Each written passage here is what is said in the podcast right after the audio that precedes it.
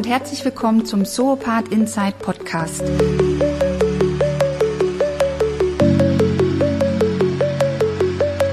Mein Name ist Annette Gregorius und ich spreche an dieser Stelle mit Akteuren aus dem Bereich des temporären Wohnens, dem Segment, das die Wohnantworten der Zukunft hat, vor allem mittels der Hospitality.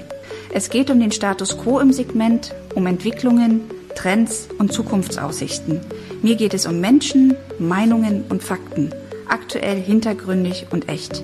Alle Insider aufgepasst, jetzt geht es los. Be prepared, I will change your life, sagte Engländer und reiste ab. Es war das Jahr 1997. Andreas Becker und Tillmann Hierath hatten mit Bekannten gerade ein kleines Hostel in der Straße am Zirkus in Berlin aufgemacht. Die Gründer hatten wenig Geld in der Tasche, dafür umso mehr Herzblut und Gründergeist. Party, sieben Tage die Woche, geheime Techno-Clubs, die Giraffe Gustavo als Freund des Hauses, von shabby to chic.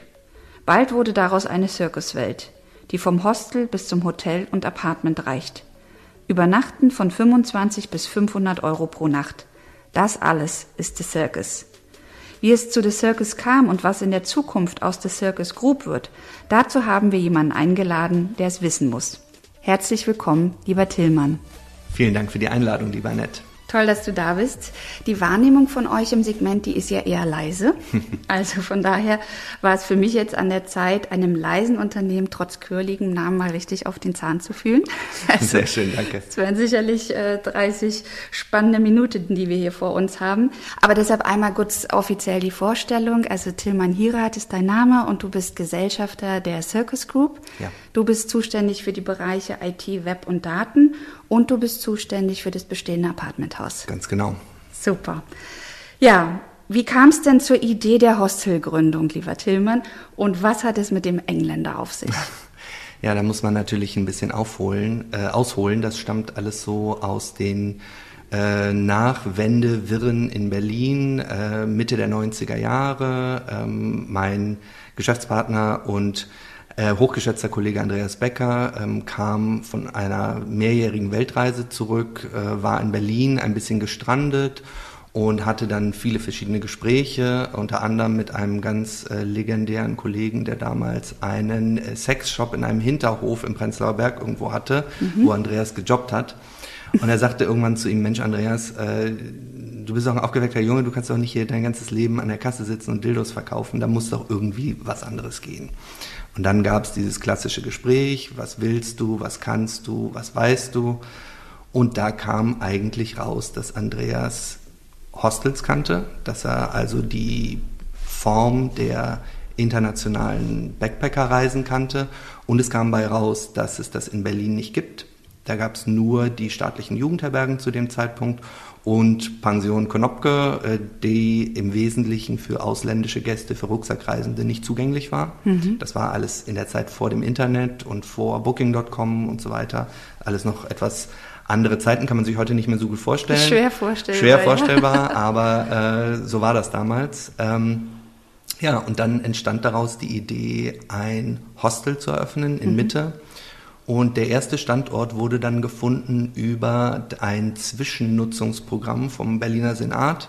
Wir waren ja damals alle ähm, jung, mittellos, äh, teilweise Studenten, teilweise Lebenskünstler, teilweise Hausbesetzer. Das war also alles keine so eine klassische Geschäftsgründung, wo eine Bank äh, jubelt und sagt, super, äh, ihr seid äh, unsere neue große Geschäftshoffnung, sondern es war eher ein Kampf und vor allem das ganze Thema Hostel war auch äh, bei Geschäftspartnern, bei Vermietern und eben ganz wichtig natürlich bei Banken komplett unbekannt. Mhm. Das heißt, wir mussten bei jedem Gespräch immer erstmal erklären, was wir machen wollen und überzeugen, mhm. dass das, was wir machen wollen, ein Markt ist, dass es da jemanden gibt, der mhm. auch tatsächlich übernachten möchte in einem Mehrbettzimmer. Das äh, aber dann nicht nach Bonawachs und Chromagan-Platten riecht, sondern wo junge Leute die Stadt erleben können und sich wohlfühlen. Und das sind die Anfänge. Okay, das heißt 97 nochmal. Ich habe Ja. vorhin schon ganz kurz Ja. gesagt. Und es war eine ganz andere Berlin-Zeit. Ja, du Ja. hast es gesagt, ihr musstet viel erklären, die Idee ähm, des Hostels überhaupt erstmal näher bringen. Das heißt, ihr seid gestartet, ihr wart trotzdem noch wild bunt, daher kam dann auch der Name oder? Der Name kam tatsächlich von der ersten Location, ähm, weil unser erstes Haus war ein Eckhaus, Reinhardtstraße und eine ganz kleine Sackgasse am Zirkus. Äh, und daher kommt der Name. Ursprünglich war das tatsächlich ein Winterquartier von einem großen Zirkus und dieser Name, den haben wir damals übernommen, den fanden wir passend und der ist bis heute bei uns geblieben und ist äh, auch immer noch ein bisschen Programm. Auch noch mitgewachsen, ne? aber Auch kommen wir ja auf jeden Fall noch dazu. Genau. Aber was hat's jetzt mit dem Engländer auf sich? Der Engländer war einer unserer ersten Gäste in unserem ersten Jahr und der kam nach Berlin und äh, fühlte sich gleich wohl bei uns und tauchte dann mit einem von unseren Mitarbeitern damals im Berliner Nachtleben unter. Damals Techno-Szene, Tresor, alles komplett wild, rau, bunt, ähm, wo es äh, Keller gab, Hinterhöfe, wo man Türen kennen musste, an die man klopft. Ähm, und der kam nach drei Tagen zurück war völlig verändert, guckte uns an und sagte, das was habe ich auch noch nie erlebt. Es war Okay. völlig unglaublich. Ähm, und ihr wisst es jetzt noch nicht, aber auf euch kommt was Großes zu. Und I will be hatten- your change your life. Das ist ja eine Ansage. Ja, ja Und, und, hat er auch gemacht. Hat er auch Okay, gemacht. Wir hatten aber damals überhaupt noch keine Ahnung, worum es ging. Äh, da muss ich jetzt wieder ausholen Ja. für die äh, Jüngeren unter uns, äh, die vielleicht nicht mehr so genau wissen, was ein Reiseführer ist. Ähm, damals gab es den Lonely Planet. Der ähm, war die Bibel für Backpacker. Ähm, den Lonely Planet gab es aus den verschiedensten Ländern. Der Lonely Planet war das, womit man gereist ist. Und der Lonely Planet war so gut recherchiert und so akkurat, dass alle sich daran festgehalten haben. Und der war eigentlich auch der Platzhirsch. Was wir damals nicht wussten, ist, dass dieser junge Engländer ein Redakteur für den Lonely Planet war und dass er auf einer Dienstreise war, um den Artikel über Berlin zu schreiben. ach, mega. Ja. Und im nächsten Lonely Planet ähm, standen wir dann drin ähm, als ähm, Accommodation. Äh, da gab es verschiedene Kategorien. Und die Hostels waren damals schon die, ähm, äh, die eigene Kategorie. Und bei uns stand Beg, Borrow and or Steal to secure a bed at the circus. Und das war für uns damals das kann man heute überhaupt nicht mehr vergleichen. Also ein Top-Ranking bei irgendwelchen Suchmaschinen ähm, ist, ist kein, kein richtiger Vergleich mehr, weil es inzwischen so vielschichtig geworden ist. Damals war der Lonely Planet die Sache. Das heißt, jeder, der nach Berlin gekommen ist, in unserem Kundenkreis hatte den Lonely Planet und jeder hat zuerst uns angerufen oder ist einfach bei uns vorbeigekommen. Das heißt, es war ein Glücksumstand, dass er euch gefunden hat und war- es war sozusagen für euch der Türopener in die Welt. Es war unglaublich, ganz genau, ganz genau. Und er kam viele Jahre später, äh, haben wir den nochmal wieder getroffen, kam dann nochmal wieder. Wir haben Geschichten ausgetauscht und die- die Hälfte der Sachen, die er in Berlin erlebt hat, wussten wir ja gar nicht. Ja. Ähm, aber es war tatsächlich ähm, einer von diesen Glücksfällen, die damals uns als äh, jungem Unternehmen genau im richtigen Moment diesen Rückenwind gegeben hat, den wir, den wir gebraucht haben. Schön. Ja. Dann lass uns gleich mal zehn Jahre weiterspringen. 2008 kam dann der nächste Step mit eurem Hotel. Ganz genau. Wir hatten zwischendurch ähm, ein Hostel am Rosa-Luxemburg-Platz und dann das Hostel am Weinbergsweg, am Rosenthaler Platz, das wir immer noch haben. Und das für uns damals schon ein Quantensprung war, weil mit dem großen Hostel am Rosenthaler Platz hatten wir das erste Mal eine Immobilie, die speziell auf die Hostel Hostelbedürfnisse entwickelt worden war. Und ähm, die hat damals am Markt auch eingeschlagen wie eine Bombe am europäischen Markt, an dem jungen Hostelmarkt, wo viel noch sehr improvisiert war und mit sehr wenig Geld gelaufen ist. Und das war das erste Mal, dass ein Investment in der, in der Größenordnung von ähm, einer klassischen Hotelimmobilie war. Und dann haben wir 2008 durch einen äh, glücklichen Zufall ähm, waren wir in der Lage, das äh, gegenüberliegende Haus am Rosenthaler Platz, also Rosenthaler Straße 1, zu sichern. Und ähm, hatten dann die Überlegung, was das konzeptionell für uns bedeuten soll. Und damals haben wir uns dann entschieden, tatsächlich nicht nur einen Wachstumsschritt zu machen, sondern auch einen Erwachsenwerdeschritt zu machen, so dass das Gebäude kein Hostel mehr geworden ist, sondern ein ganz klassisches Hotel, das aber immer noch ein bisschen bunter ist als so das Durchschnittshotel. Okay. Dann gehen wir gleich mal noch weiter. 2011, das Ja. nächste Produkt, Ja. die nächste äh, Accommodation-Gruppe sozusagen. Dann Der, der Grund, warum wir am Tisch sitzen Der Grund, warum, genau, absolut. Äh, The Circus äh, Apartments. Ja. Ja, dafür bist du ja auch zuständig. Ihr habt euch unter den Gründern so ein bisschen aufgeteilt, hatte ich ja vorhin schon kurz gesagt. Genau. Ihr seid auch seit Beginn an bei uns Partner, natürlich auch toll. Das heißt, verbindet uns auch schon, schon eine lange Zeit miteinander, wenn man das so sieht. Ähm, jetzt seid ihr mit dem Apartmenthaus ja irgendwie auch einen sehr besonderen Weg gegangen. Mhm. Ja, also es sind 22 Apartments und ihr habt Größen, die gehen von 53 Quadratmeter hoch bis 164. Ja, ja. ja. Also Das in der Zeit, wo wir wirklich sagen, alles wird kleiner und alles äh, wird reduziert in den Flächen, habt ihr einfach ein Statement für Größe und auch Exklusivität Ja. gesetzt. Also erzähl uns ein bisschen was zur Idee vom Apartmenthaus. Unsere Wachstumsschritte waren auch immer Schritte in der persönlichen Entwicklung des Gründer- und Gesellschafterteams. Ähm, das bedeutet, wir waren einfach ein paar Jahre älter geworden, unsere Lebenssituationen hatten sich verändert, ähm, einige von uns hatten Familien gegründet und unsere Art zu reisen hatte sich verändert. Das heißt, unsere Perspektive auf die Bedürfnisse unserer Gäste hatte sich verändert. Und so ist der ursprüngliche Gedanke entstanden, mit größeren Wohnungen an den Markt zu gehen, die anzubieten. Äh, damals in unserem ersten Konzept ähm, waren wir sehr stark geprägt vom Leisure-Gast, der ähm, tatsächlich mehr Platz braucht als ein Hotelzimmer, der vielleicht mit Kindern reist, sodass zwei Hotelzimmer nicht so gut funktionieren, sondern dass man tatsächlich einfach eine Basis braucht, von der aus man die Stadt erkunden kann. Dann ähm, haben wir durch eine Verbindung mit einem ganz äh, spannenden Family Office ähm, den Kontakt zu dieser Immobilie bekommen, die damals im Bau war. Und das passte alles sofort von Anfang an. Und ähm, die Immobilie ist äh, durch ihre Flächen so stark, dass das Konzept sich praktisch um, die, um diese wunderbare Immobilie herum entwickelt hat. Und dann haben wir festgestellt, dass wir auf dem Markt mit den sehr großen Apartments relativ alleine dastehen, dass es da also wenig Anbieter gibt, die auch im Qualitätsbereich sind. Also sicherlich immer mal die ein oder andere untervermietete Wohnung. Aber wenn ich jetzt ein internationales Unternehmen bin, das im Thema Relocation ist und für einen Mitarbeiter und dessen Familie was sucht, dann wird es relativ schnell sehr dünn auf dem Markt. Und das hat sich äh, für uns als ein wunderbares Standbein entwickelt. Ähm, das heißt, wir machen da jetzt sehr viel Relocation, sehr viel ähm, Mitarbeiter von Firmen, die für ein halbes Jahr auf einem Projekt sind, solche, solche Projektarbeiten, sehr viele Leute, die einen ersten Punkt in der Stadt brauchen, die ankommen für drei Monate, die äh, die Stadt kennenlernen müssen und dann sich eine, eine dauerhafte Wohnung suchen. Und was wir eben auch sehr viel haben, ist äh, eine kurzfristige Zwischennutzung zwischen langfristigen Verträgen, wo wir dann im klassischen Leisure-Bereich sind, aber zum Beispiel Familien haben, die Wert auf mehr Platz liegen. Das sind immer spannende Leute. Wir hatten äh, vor einer Weile eine australische Familie, ähm, die sich in Berlin getroffen haben und ähm, das eine Kind hat in München studiert und das andere in London. Und die Eltern sind aus Australien gekommen, sind drei Wochen bei uns gewesen und die Kinder haben sie dann regelmäßig besucht. Und die haben bei uns an Weihnachten gefeiert und hatten Zeit und hatten Platz.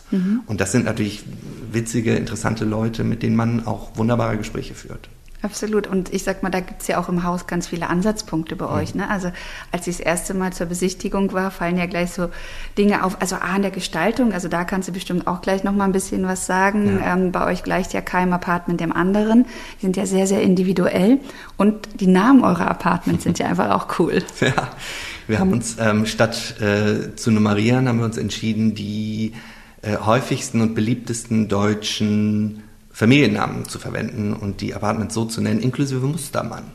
Ähm, und das ist aber so ein kleiner Inside-Joke, weil natürlich ein nicht deutschsprachiger Gast das nicht versteht. Ja. Aber es ist, äh, es sorgt immer für ein kleines Schmunzeln. Genau. Ähm, ja, und wir haben tatsächlich von Anfang an einen, einen Look gehabt, Farben gehabt, die nicht nur rein sachliche Farben sind. Wir haben versucht, äh, von Anfang an Kunst und Design einzubinden, weil das auch zur Stadt Berlin passt, weil Berlin bunt ist und weil Berlin vielfältig ist. Und haben in den Hostel und ähm, auch in den Hotelflächen immer mit äh, Farben und Kunst gearbeitet, die vielleicht auch ein bisschen polarisiert, ähm, die man zu Hause vielleicht so nicht machen würde, aber ich sag mal für zwei, drei Nächte im Hotelzimmer genießt man dann den mhm. Kitzel, den man zu Hause so sich vielleicht nicht übers Wohnzimmer, übers Sofa hängen würde. Ja. Aber das war immer schon ein wichtiger Punkt für uns und äh, das Gesicht vom, vom Zirkus ist Sandra Ernst, die unsere Gestalterin ist, die von Anfang an dabei ist, die ein Urgestein ist und äh, die auch tatsächlich ähm, für alles sorgt. Ich sage immer, wenn es dir gefällt, dann kommt es von Sandra. Okay. Das ist immer so der, der Wahlspruch. ja, sehr cool. Ja. ja. wir haben das ja auch äh, honoriert. Ihr habt ja tatsächlich auch den Zoopard Award 2014 ja. gewonnen. Ja, da musstest du ganz schön zurückkramen. Ne? Absolut, aber es war in neuen Anfängen, ne? Ja. 2011 eröffnet. Genau. Und ähm, dann habt ihr euch beworben und das, äh, die kleinen Fein ne, mit ja. 22 Einheiten. Ja. Also Glückwunsch und ähm, durfte ja jetzt äh, auch gerade mal wieder äh, nach langer Zeit mal wieder vorbeischauen und muss sagen, es ist immer noch genauso schön. Wir haben ja auch schon mal einen Travel Manager Workshop bei euch abgehalten. Ja. Ähm, auch da war natürlich die Begeisterung total groß und ähm, hat bei mir auch noch mal so die Idee ausgelöst, dass wir das Thema wieder äh, aufleben lassen, mhm. ähm, nachdem ähm, das immer wieder auch thematisiert wurde, wie schön das bei euch auch war. Ja, danke. Also von daher, genau. Ja, ähm, wir haben jetzt ein, ein Hostel, wir haben ein oder mehrere Hostel inzwischen, mhm. ein, ein Hotel, ein, ein Apartmenthaus. Ähm, und wir haben über ein bisschen über die Unterscheidung gesprochen. Dann kam 2020, der große Cut. Wie habt ihr das ja erlebt, die Pandemie? Äh, das war natürlich ein Schock. Ähm, und äh, da haben alle von uns natürlich äh, Federn gelassen. Die Ungewissheit war natürlich für alle im Markt der große Punkt. Äh, sehr kurzfristige touristische Übernachtungsverbote äh, in der Stadt Berlin. Zunächst eine völlig unklare Situation, was das finanziell bedeutet. Uns war von Anfang an klar, ähm, es geht bei uns zuerst darum, das Team zu schützen und im zweiten Schritt äh, mit unseren Partnern und Vermietern zu reden. Glücklicherweise haben wir tatsächlich mit unseren äh, Investoren, Vermietern über die Jahre ein so starkes partnerschaftliches Verhältnis, dass wir sehr konstruktive Gespräche hatten und auch gute Lösungen gefunden haben. Aber tatsächlich war unsere größte Herausforderung, äh, das Team zu versorgen und zu sichern. Wir sind ähm, dadurch, dass wir ähm, eine sehr große, einen sehr großen Wert auf die Rezeption legen und dadurch, dass wir das Reinigungsteam komplett äh, in-house haben, haben wir eine relativ große Anzahl von Köpfen ähm, mhm. in unserem Unternehmen für die Größe des Unternehmens. Und das sind Leute, die ihre Miete zahlen müssen, die einkaufen gehen müssen. Und das, das war, das war unser, unser, unser, größte, unser größtes Problem oder unsere größte Sorge. Und im Nachhinein ähm, war es richtig, sich darauf zu fokussieren, mhm. weil mhm. nach dem Start, nach dem Neustart nach Corona, hatten wir ähm, einen relativ großen Teil unseres Teams noch im Haus ähm, und konnten relativ schnell wieder starten, was äh, wir alle im Markt wissen, in diesem, in diesem Nach-Corona-Sommer, wo alle überrannt wurden, mhm. wirklich wichtig war. Ähm, und das, das war eigentlich der, der größte Sorgenpunkt von Anfang an. Mhm. Habt ihr Hostel, Hotel auch geschlossen? Ja. ja Wir mussten das Hostel und das Hotel tatsächlich schließen, mhm. weil aufgrund des touristischen Übernachtungsverbotes ist uns der aller, allergrößte Teil unserer äh, Kundschaft weggebrochen. Ähm, es gab auch darüber hinaus wenig Anfragen nach Geschäftsreisenden und wir sind in dem Bereich sowieso nicht äh, nicht so stark. Das ist nicht unser, unser überwiegende Kundengruppe. Mhm. Ja, und wir hatten tatsächlich ähm, auf einmal zwei geschlossene Häuser und waren heilfroh, dass wir noch das Apartmenthaus hatten, in dem es ein bisschen Normalität gab, wo wir Gäste gesehen haben, wo wir Menschen hatten, mit denen wir sprechen konnten. Finanziell war es natürlich wichtig für uns, aber es war auch einfach psychologisch total wichtig, in dieser dunklen Phase ein Haus zu haben, mhm. das raussteht, wo Menschen sind, die Fragen zur Stadt haben, denen man helfen kann und äh, wo man Gastgeber sein kann. Absolut, ja. Also das haben wir ja ganz viel schon reflektiert, dass ja. die Service Departments da halt wirklich auch ein Anker waren in, in dieser ganzen Zeit. Anker ist ein gutes Wort. Ne, genau. Und ihr habt aber trotzdem diese Zeit nicht, ähm, nicht einfach verstreichen lassen, sondern ihr habt sozusagen aus dieser Katastrophe, die ja doch irgendwie über uns gerollt ist, auch eine Chance ähm, gesehen und auch genutzt. Und ihr habt eine ohnehin geplante äh, große Renovierung äh, für ähm, die anderen Häuser ja. fürs andere Haus sozusagen auch genutzt. Erzähl doch da vielleicht noch ein bisschen was. Ja, wir haben nach dem ersten Schock ähm, ist uns relativ schnell klar geworden, dass es nur die Möglichkeit gibt, eine Flucht nach vorne zu ergreifen. Mhm. Wir haben unser Hotel grundlegend saniert vor allem haben wir es energetisch saniert. Und das war eine große Maßnahme, die wir schon lange geplant hatten, die eigentlich für den Herbst und den Winter geplant war und die wir dann vorgezogen haben. Und ähm, am Anfang war besonders der Architekt nicht ganz sicher, ob das machbar ist, ähm, weil der auch in der, in, der, in der Planung, im Planungsstand noch nicht fertig war. Es hat sich dann aber herausgestellt, dass in den Anfangsschockmomenten von Corona auch unsere Technik Partner, die Firmen mhm. heilfroh waren, dass sie Aufträge hatten und die sehr gerne äh, diese Veränderung des Zeitplans mit uns mitgemacht haben. Und so haben wir die Zeit genutzt, das Hotel dann tatsächlich mit etwas mehr Ruhe, ähm, weil wir jetzt mehr Zeit hatten, äh, zu sanieren. Und wir haben hier eine energetische Sanierung durchgeführt. Ich habe da vorhin äh, das schon kurz angedeutet. Wir haben, als wir das Haus 2007, 2006, 2007 geplant haben und 2008 eröffnet mhm. haben, ohne eine Klimaanlage geplant. Das war damals in Berlin möglich. Es war nicht Stand der Technik, mit einer Klimaanlage zu arbeiten. Und es war einfach energetisch ein bisschen eine Sauerei, wenn man das mhm. so sagen darf, mit einer klassischen Klimaanlage zu arbeiten. Ein nachhaltiges, ein grünes Konzept ist immer schon Teil unserer DNA gewesen. Wir haben immer schon sehr viele, sehr junge Gäste gehabt, für die das ein wichtiges Thema ist. Und für uns war es auch immer ein wichtiges mhm. Thema. Wir sind dann in den letzten Jahren an die Grenze dieser Entscheidung gekommen, weil durch die zunehmende Wärme, durch die ähm, enge Innenstadtlage tatsächlich Temperatur im Sommer ein immer größeres Problem geworden ist. Ähm, mittlerweile ist aber die Technik so weit, dass man Möglichkeiten hat über die klassische Klimaanlage hinaus. Und wir haben uns jetzt entschieden für ein sehr energieeffizientes, sehr modernes System mit Kühldecken, mhm. die auf einer Wärmepumpe basieren, in die Räume eine Kühlung reinzubringen. Und das ähm, ist tatsächlich im Endeffekt energieeffizienter als die alte Heizung war. Das System heizt auch. Mhm. Und es ist natürlich jetzt zwei Jahre später auch ein brandaktuelles Thema. Und das konnten wir bereits umsetzen und sind jetzt äh, da technisch sehr aktuell. Super. Ist es dann auch, sage ich mal, schon die Grundlage jetzt für, für weitere Objekte, auch für das Apartmenthaus beispielsweise? Auf jeden Fall, auf ja. jeden Fall. Wir haben tatsächlich äh, technisch nachhaltigen Bau in unserer DNA und so ist es auch kein Sprung von Null gewesen, mhm. sondern ähm, wir haben ein bereits 2008 ähm, auf dem aktuellen Stand der Technik befindliches Gebäude jetzt noch weiter verbessert. Wir betreiben in all unseren Gebäuden Kraft-Wärme-Kopplungsanlagen, äh, die äh, in einem Hotelgebäude, wo es viel Warmwasserabnahme gibt, natürlich äh, sehr effizient arbeiten können. Und äh, wir sind jetzt gerade dabei, ein großes Energiekonzept für unser ältestes Haus, das Hostel am Weinbergsweg, zu erstellen, und da wird es ähm, eine sehr große Solaranlage auf dem Dach geben. Mhm. Und wir werden dort auch in Zukunft ähm, überwiegend mit äh, Wärmepumpeanlagen arbeiten. Spannend. Das heißt also in Sachen Nachhaltigkeit seid ihr da auch ganz weit und ganz äh, auch weit gedacht unterwegs, schon vom Bau beginnend, auch im operativen Betrieb dann unterwegs. Ja. Ja, also das hast du jetzt ja ein paar Mal schon gesagt.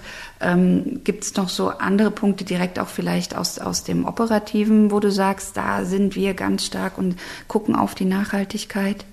Ähm, tatsächlich ist es so, dass wir an den an den Gebäuden und äh, an unseren Gästen so dicht dran sind, dass es für uns immer schon leicht war, unser Konzept zu kommunizieren. Dazu kommt natürlich auch, dass wir Gäste anziehen, die mhm. für dieses äh, Konzept ähm, affin sind. Mhm. Und wir arbeiten ähm, immer schon mit nachhaltigen Mobilitätskonzepten, äh, vermieten Fahrräder, E-Fahrräder, haben ursprünglich mal einen Segway vermietet. Erinnerst mhm. du dich noch an Segways, ja. diese zweirädrigen Dinge? Manchmal das sieht man sie auch. Noch. Manchmal sieht man sie noch, genau. Ähm, da waren wir ganz vorne mit dabei mhm. und die wurden auch gerne von unseren Gästen genutzt ähm, und äh, haben ein sehr äh, durchtaktetes und durchgedachtete, äh, durchgedachtes Müllkonzept. Ähm, das ist von Anfang an, wie gesagt, DNA gewesen bei uns. Mhm. Du bist äh, heute auch mit dem Fahrrad gekommen. Ich bin ne? auch mit dem Fahrrad gekommen, ist aber nicht so weit.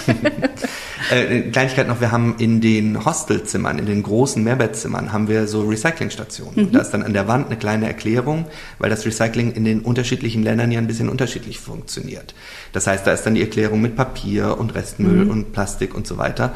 Und die ganzen internationalen Gäste lachen ein bisschen darüber und die Deutschen mit ihrer Erklärung und dann machen sie ein Foto davon und dann trennen sie ihren Müll. Super. Also es funktioniert. Das Wir werden ein bisschen belächelt, aber der, der Zweck heiligt die Mittel. das ist doch super. Du hast jetzt ganz viel schon so von eurer DNA gesprochen und dass euch das wichtig ist und ja. gerade weil ihr auch so viele Gründerköpfe seid, das ist ja auch ein bisschen ähm, dann ungewöhnlich, aber natürlich auch eine schöne Geschichte. Mhm. Ja?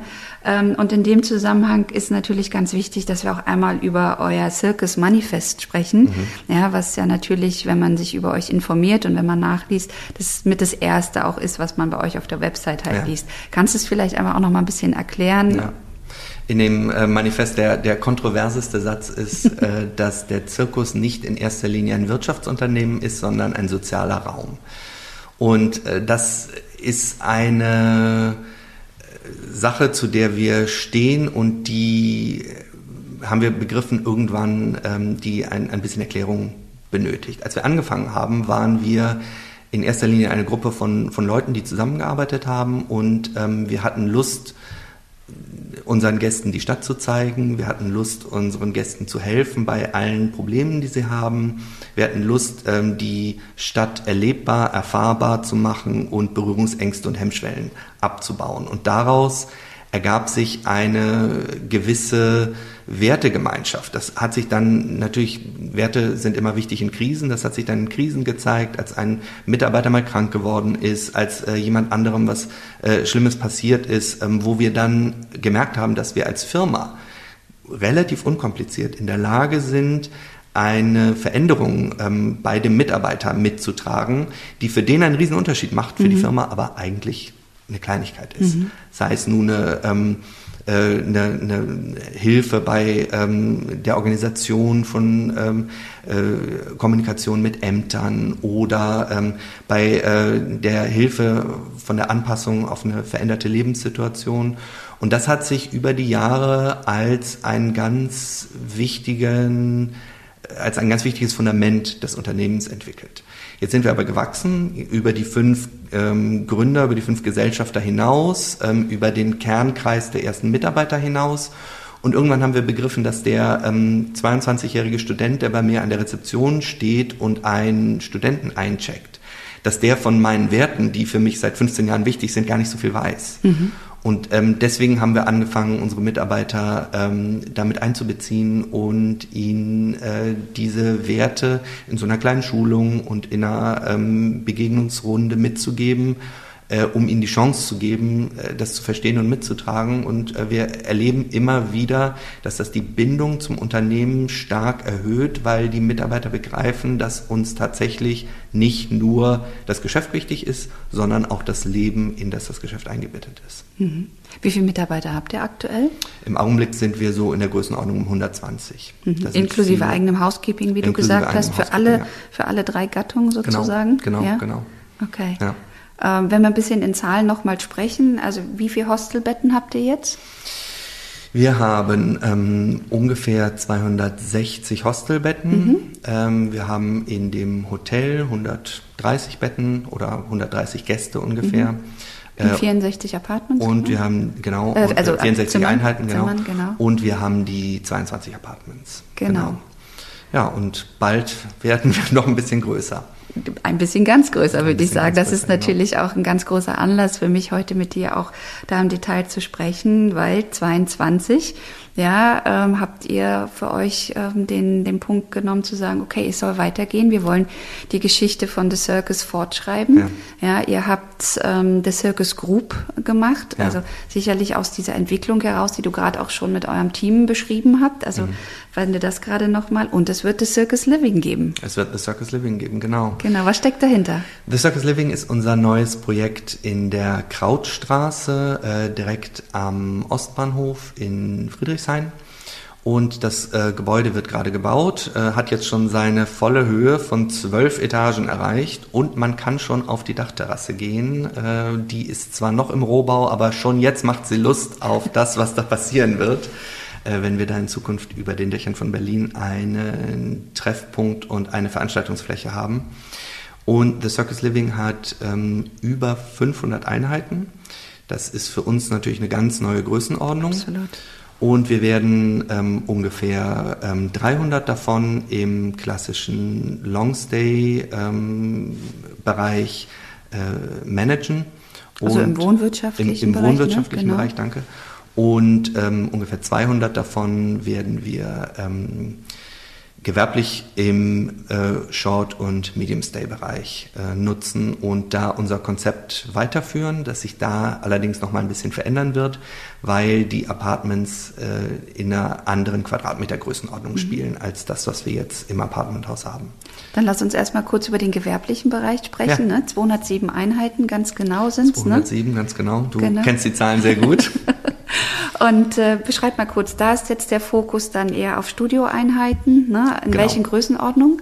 Die sind alle so im Bereich um 25 Quadratmeter, haben alle eine ähm, voll ausgestattete Küche ähm, und äh, sind durch die Lage im Haus äh, alle sehr hell, sehr sonnig. Das Haus ist relativ lang gestreckt, ähm, relativ schmal.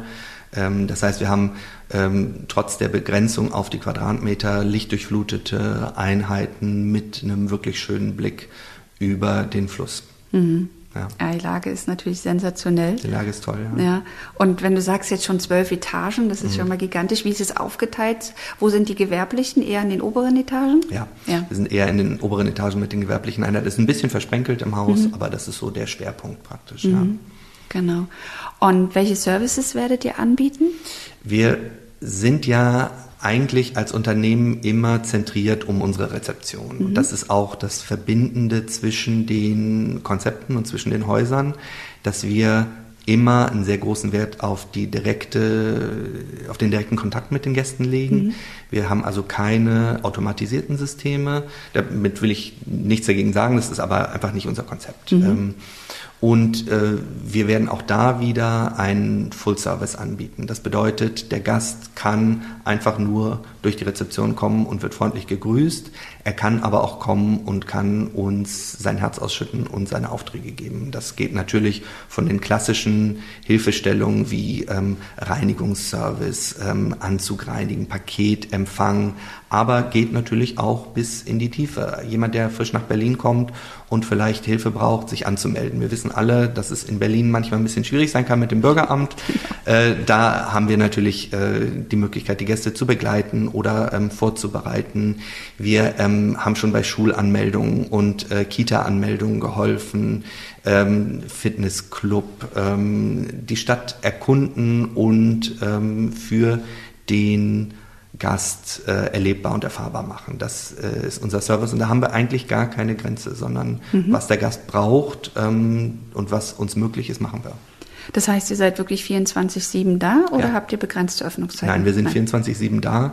Das ist ähm, eine Sache, das äh, haben wir aufgrund der Größe des Hauses und aufgrund der Lage, auch zum Holzmarkt, haben wir uns entschieden, dass es Sinn macht, das Haus tatsächlich 24-7 zu bespielen und da zu sein, für Fragen da zu sein, aber eben auch da zu sein, um das Haus ähm, zu managen.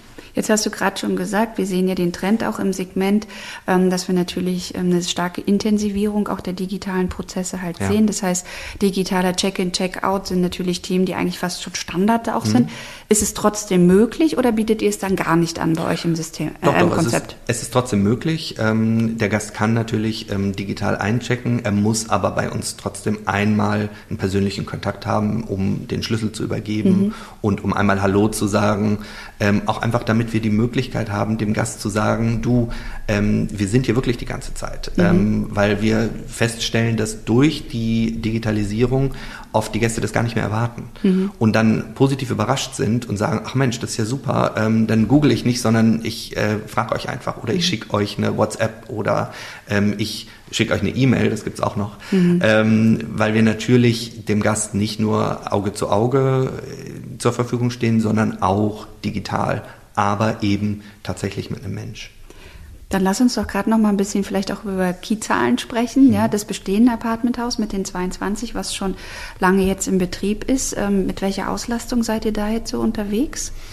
Wir haben eigentlich kontinuierlich Vollauslastung. Mhm. Ähm, wir haben ja dadurch, dass die Zahl der Einheiten sehr begrenzt mhm. ist und wir ähm, immer noch sehr viele Longstays haben, äh, immer nur äh, kleine Lücken für Shortstays dazwischen. Mhm ähm, und die können wir immer gut füllen. Also wir haben äh, eine Auslastung immer jenseits der 90 Prozent. Okay, weil das wäre jetzt auch die nächste Frage mhm. gewesen. Was ist eigentlich die Average Length of Stay bei euch im Haus? Mhm. Wo habt ihr den Fokus?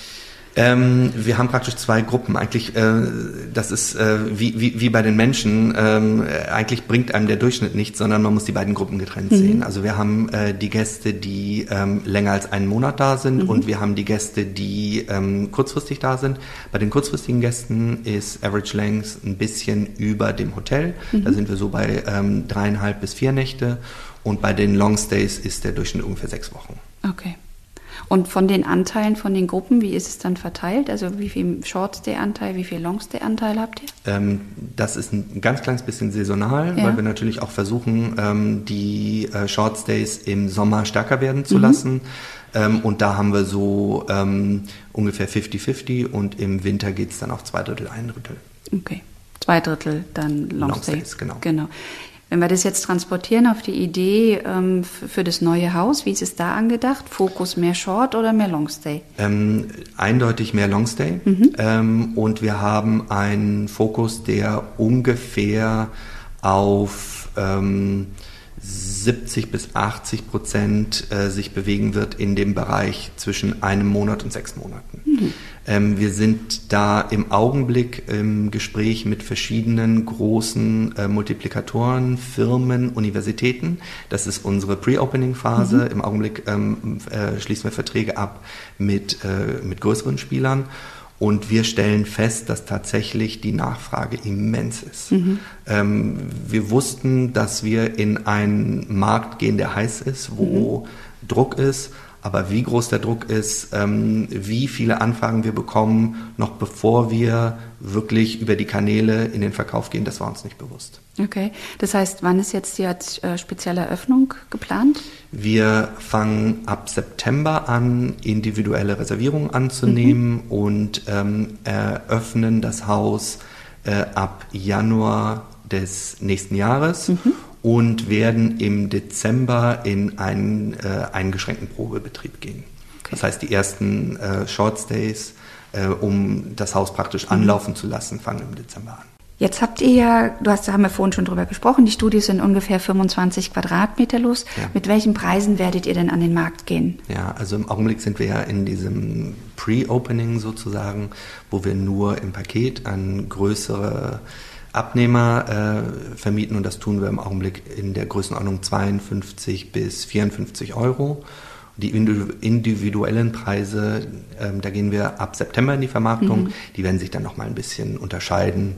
Ja, das genau. bleibt aber in der Größenordnung.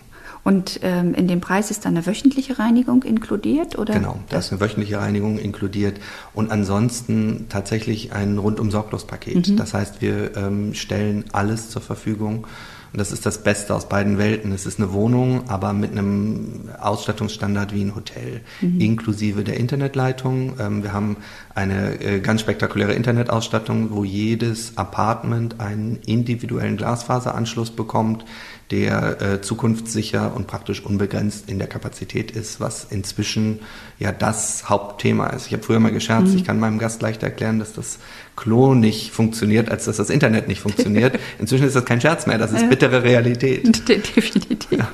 Aber lass uns noch mal über eures schönes Dachterrassenkonzept ja. sprechen, weil 720, äh, 700 Quadratmeter ja äh, die da kommen und ich durfte die Renderings ja auch schon ja. sehen. Das ist ja. faszinierend und natürlich träume ich schon davon, die nächste Summer Soap Part bei euch zu machen. Das wird super da oben.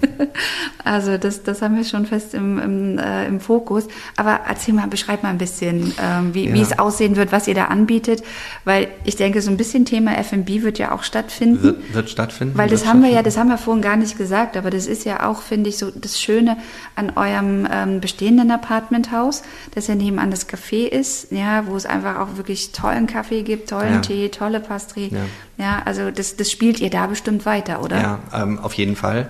Und äh, wir werden äh, da oben auch ein bisschen das Thema äh, Abendgestaltung, Cocktails äh, über den Dächern der Stadt natürlich äh, als einen ganz wichtigen Punkt haben. Die Dachterrasse hat ein Solardach und das gibt uns so ein bisschen den Rahmen vor, weil das ähm, ein ganz spektakuläres System ist, wo die Solarzellen zwischen klaren Glasplatten eingebettet sind und dann das Dach darstellen. Also wir sind also unter diesen Solarzellen, die äh, gleichzeitig äh, Nachhaltigkeit und Gestaltungselement sind sozusagen. Und darunter werden wir eine schöne Bar haben, die multifunktional genutzt werden kann. Wir werden einen kleinen abgeschlossenen oder abtrennbaren Veranstaltungsraum haben für so 15 Personen ungefähr in der Größenordnung, also für kleinere Besprechungen. Und wir werden da oben auch die Möglichkeit haben, mit äh, Musik kleinere Live-Events zu haben und äh, das Ganze auch für äh, externe Veranstaltungen zu nutzen. Ähm, aber das Brot- und Buttergeschäft wird natürlich sein, der Gast, der Bewohner, der da morgens hochfährt, äh, seinen Kaffee trinkt, äh, ein Croissant isst, ähm, über die Stadt guckt, vielleicht schon das erste äh, Videomeeting da oben abhält ähm, und so den, in den Tag startet. Absolut. Ja. Das heißt, werdet ihr da auch diesen Gedanken, was ihr ja auch im Hostel, im Hotel auch macht und auch in dem Apartmenthaus, ähm, dass ihr auch ähm, die Nachbarschaft mit einbindet, auch, sage ich mal, vielleicht in der Zulieferung ähm, der, der, der Croissants oder was auch immer, was dann da oben dann stattfindet? Immer lokale Partner sind immer ähm, absolut wichtig für uns und die Einbindung in die Nachbarschaft auch. Dazu kommt noch, dass in der Krautstraße zwar relativ viele ähm, Menschen wohnen, äh, in den anliegenden Wohnblocks auch, aber es ansonsten relativ wenig Infrastruktur gibt. Also der äh, nächste Supermarkt ist ein bisschen weiter weg, das nächste Café ist dann auf der Frankfurter Allee oder in die andere Richtung am Holzmarkt. Der wird aber für viele ähm, der äh, normalen Nachbarn da eher als so eine Party-Location wahrgenommen. Also wir äh, freuen uns auch schon darauf, äh, dass die Nachbarn auch zu uns kommen, äh, dass sie auch ihren Kaffee bei uns trinken, das Haus kennenlernen. Ähm, und es ist uns ganz explizit wichtig, dass wir eingebunden in die Nachbarschaft sind und nicht als Fremdkörper oder als Störfaktor wahrgenommen werden. Was ähm, ein Thema im Leisure-Bereich natürlich immer ist, was auch klassisch in unserem Hostel und in unserem Hotel schon ein Faktor ist, wo man ähm, seinem, seinen Einfluss in dem, im Mikroumfeld, der, der muss einem sehr bewusst sein, weil ansonsten äh, orientiert sich der Mikrokosmos nach den Bedürfnissen der Hostelgäste und Hotelgäste und dann entstehen da Spätis und Dönerläden und das ist für das Umfeld nicht gut und das ist langfristig für meine Gäste auch nicht gut, weil die ja nicht nach Berlin kommen, um andere Touristen und Dönerläden zu sehen, sondern die kommen nach Berlin, um die Stadt zu sehen, um möglicherweise Menschen aus der Stadt kennenzulernen und um die lokalen Besonderheiten zu sehen. Das heißt, der, der, der Einfluss von einem so großen Gebäude auf den Mikrokosmos ist absolut wichtig. Mhm. Jetzt hast du gesagt, es gibt Snacks, es gibt Drinks. Ähm, werdet ihr auch eine Vollgastronomie haben? Also wird man auch richtig essen können? Nein, wir bieten keine Wasser. Vollgastronomie an, sondern tatsächlich Ja. ein äh, Kaffeekonzept. Ja. Und Rezeption oben oder unten? ähm, Im Augenblick unten, äh, wo wir ein sehr, eine sehr, sehr schön gestaltete Mhm. äh, Rezeption haben. Aber äh, unser äh, Projektmanager Sherjan, der äh, scharrt immer schon so ein bisschen mit den Hufen und sagt, wir können das doch auch alles mobil machen, wir können auch da oben sitzen und das wäre doch viel schöner. Und Ich wette Also, mit dir, das ja, ja, werdet ja, ihr ja, tun. ja, also ich, ich bin definitiv auch für oben. Aber ich bin gespannt. Ich frage dich nächstes Jahr nochmal. Machen wir so. Und nach allem, was ich gehört habe, äh, seid ihr ja natürlich auch schon prädestiniert, euch zu bewerben dann 2024, neu und besonders, Nachhaltigkeit, Ja. wie wir gehört haben. Also nicht vergessen, schön Ja. auf eure Agenda schreiben. Habt Das ihr- mach ich, das Habt mach ihr auch zu tun.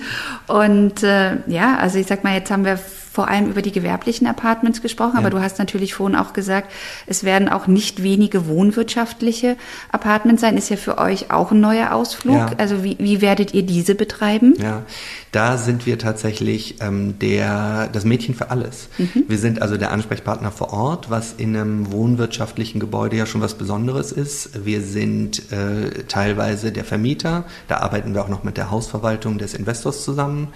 Wir sind der Hausmeisterdienst, mhm. was natürlich sehr wichtig ist, wenn man äh, in, in eine neue Stadt kommt und der Wasserhahn tropft, äh, muss man nicht rumtelefonieren, sondern wir sind vor Ort.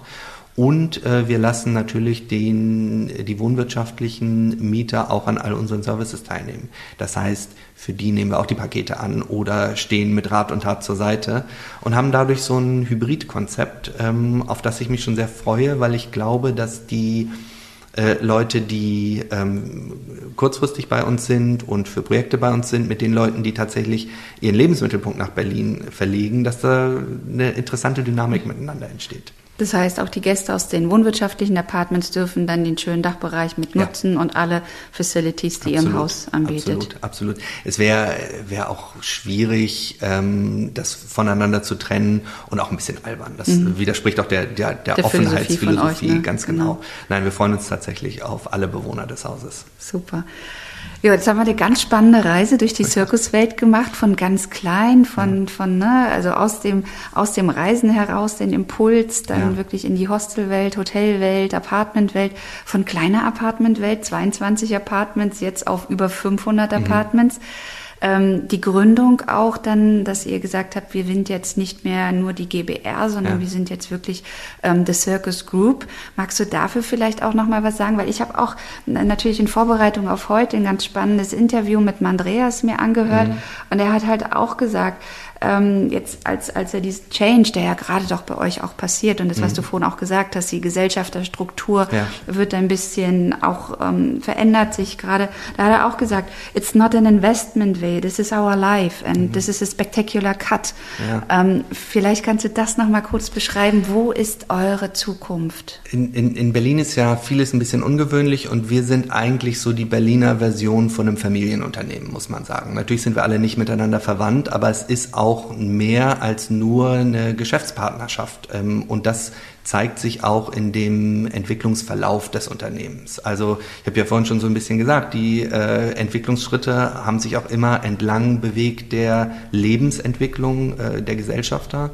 Wir haben äh, oft ähm, Wachstumsschritte, die möglich gewesen wären oder die uns angeboten wurden, nicht gemacht. Ähm, aus Gründen der Lebensqualität. Wir haben dann eher so ähm, äh, ein paar Mal äh, Partnerprojekte gemacht oder haben Consulting-Projekte gemacht. Ähm, und jetzt sind wir an dem Punkt, wo wir mit dem Circus Living tatsächlich nochmal in eine ganz andere Größenordnung äh, vor greifen und haben diese Gelegenheit genutzt, um auch nochmal in unserem Familienunternehmen eine äh, kleine Veränderung Realität werden zu lassen. Ähm, da gibt es einen von den GWR-Gesellschaftern, der sich daran nicht beteiligen möchte, ähm, der in Zukunft praktisch eher sein Engagement zurückschrauben möchte. Und es gibt auf der anderen Seite eine ähm, lang, lang, langjährige Mitarbeiterin, äh, bei der mir immer, ich zucke immer so ein bisschen zusammen, wenn ich sage Mitarbeiterin, weil in meinem Kopf ist Katrin schon seit vielen, vielen Jahren keine Mitarbeiterin mehr, sondern Katrin sitzt bei uns im Gesellschaftertisch und ist eigentlich von ihrer Bedeutung in der Entwicklung des Unternehmens her schon länger die sechste Gesellschafterin. Mhm. Und die wird jetzt bei Circus Living endlich in diese Rolle auch, auch mit reingenommen sozusagen. Ja, schöne Wertschöpfung. Ja, also ja. Katrin hat ja auch unseren Weg begleitet. Sie war, wer sich erinnert, ähm, war ja auch damals mit und hat den Award auch in, entgegengenommen. Ja. ja, also von daher schöner Schritt, schöne Entwicklung auch für Sie. Überfällig. Ja, toll. Ähm, auch eine äh, schöne Geschichte. So, das heißt, wir sehen jetzt dann noch ein Circus Living in München, in Hamburg, in, in Paris. Ich sag mal ein ganz äh, freundlich und verbindliches Schauen wir mal. Okay, aber jetzt habt ihr eine ganz starke DNA hier in Berlin. Ja, ja also da ist ganz viel Icke drinne und ja. ganz viel Berlin-Liebe. Das ist so. Äh, das, das haben wir, also da haben wir jetzt gar nicht die Zeit gehabt, drüber zu sprechen, aber ihr engagiert euch ja auch ganz viel in eurem Kiez und ja. ich sag mal, äh, mit dem Rosen, mit der Rosenthaler Straße seid ihr ja auch wirklich im Herzen, Herzen von Berlin. Ja. Ja, und äh, da macht ihr auch ganz viel. Ähm, und trotzdem geht jetzt jetzt ein bisschen über den Tellerrand. Es gibt noch ein Projekt in Italien. Das müssen wir noch ganz kurz ansprechen sprechen, wo es dahin geht, bevor uns hier auch unsere Zeit gerade schon äh, zu Ende geht? Ich lache mal, das ist unser Haus am See, weil ursprünglich war unsere Idee, ähm, aus der Stadt rauszukommen und ein Haus am See zu haben. Und mhm. dann natürlich mit der Brille äh, des Beherbergungsbetreibers ähm, war die Überlegung, na, vielleicht macht man ein paar mehr Zimmer, dass man auch mal was vermieten kann. Unsere Gäste ähm, wollen auch ab und zu mal raus an den See. Und dann wurde die Überlegung immer weiter, naja, im Winter in Brandenburg ist der See vielleicht auch nicht so schön, vielleicht kann man ein bisschen weiter südlich gehen. Und wie es so ist, äh, so kam eins zum anderen. Und dann sind wir auf dieses wunderbare Castello eine Stunde nördlich von Rom gestoßen. Ähm, und das gehörte einem weit in unserem Bekanntenkreis verzweigten ähm, älteren Herrn und stand zum Verkauf. Und so äh, entwickelte sich die Idee vom Circus Retreat, äh, Retreat in Italien. Und das wird nach Circus Living unser nächstes Projekt wo wir die Umsetzungsphase jetzt gerade vorbereiten, wo wir gerade die ähm, äh, die das Investment abgeschlossen haben und äh, die Umsetzungsphase, wie gesagt, vorbereiten. Und das wird nochmal ein ganz spannendes neues mhm. Projekt, ist dann wieder etwas größer geworden, als wir es ursprünglich gedacht hatten mit dem Haus an sich. Ja. Kein großes Projekt, aber es wird am Ende so zwischen 26 und 28 Einheiten haben. Mhm. Perfekte Größe für zum Beispiel ähm, Hochzeitsgesellschaften. Mhm. Es liegt auf so einem kleinen Hügel, Olivenhain und hat eine tatsächlich noch gewidmete katholische Kirche. Wow, okay. Wo also auch legal geheiratet werden kann. Es ist ähm, ein ziemliches Spektakel, in den, äh, in den ältesten Teilen 650 Jahre alt und ein Traum. Da werde ich in Zukunft häufiger sein. Also ein bisschen Workation für Ein alle. bisschen Workation. Ja, sehr cool. Na, das ist, passt ja auch wie die Faust aufs Auge ja. zu uns im Segment. Also von daher äh, würde ich sagen, auch da äh, ganz, ganz viel Erfolg erstmal Vielen für Dank. euren Weg. Ähm, wir werden das spannend verfolgen. Ja, ja ähm, eine, eine Frage musst du auf jeden Fall noch beantworten. Äh, du hast vorhin schon gesagt, ihr wurdet überrannt mit der Nachfrage. Ja, ja jetzt auch fürs Living war also noch größer die Erwartung.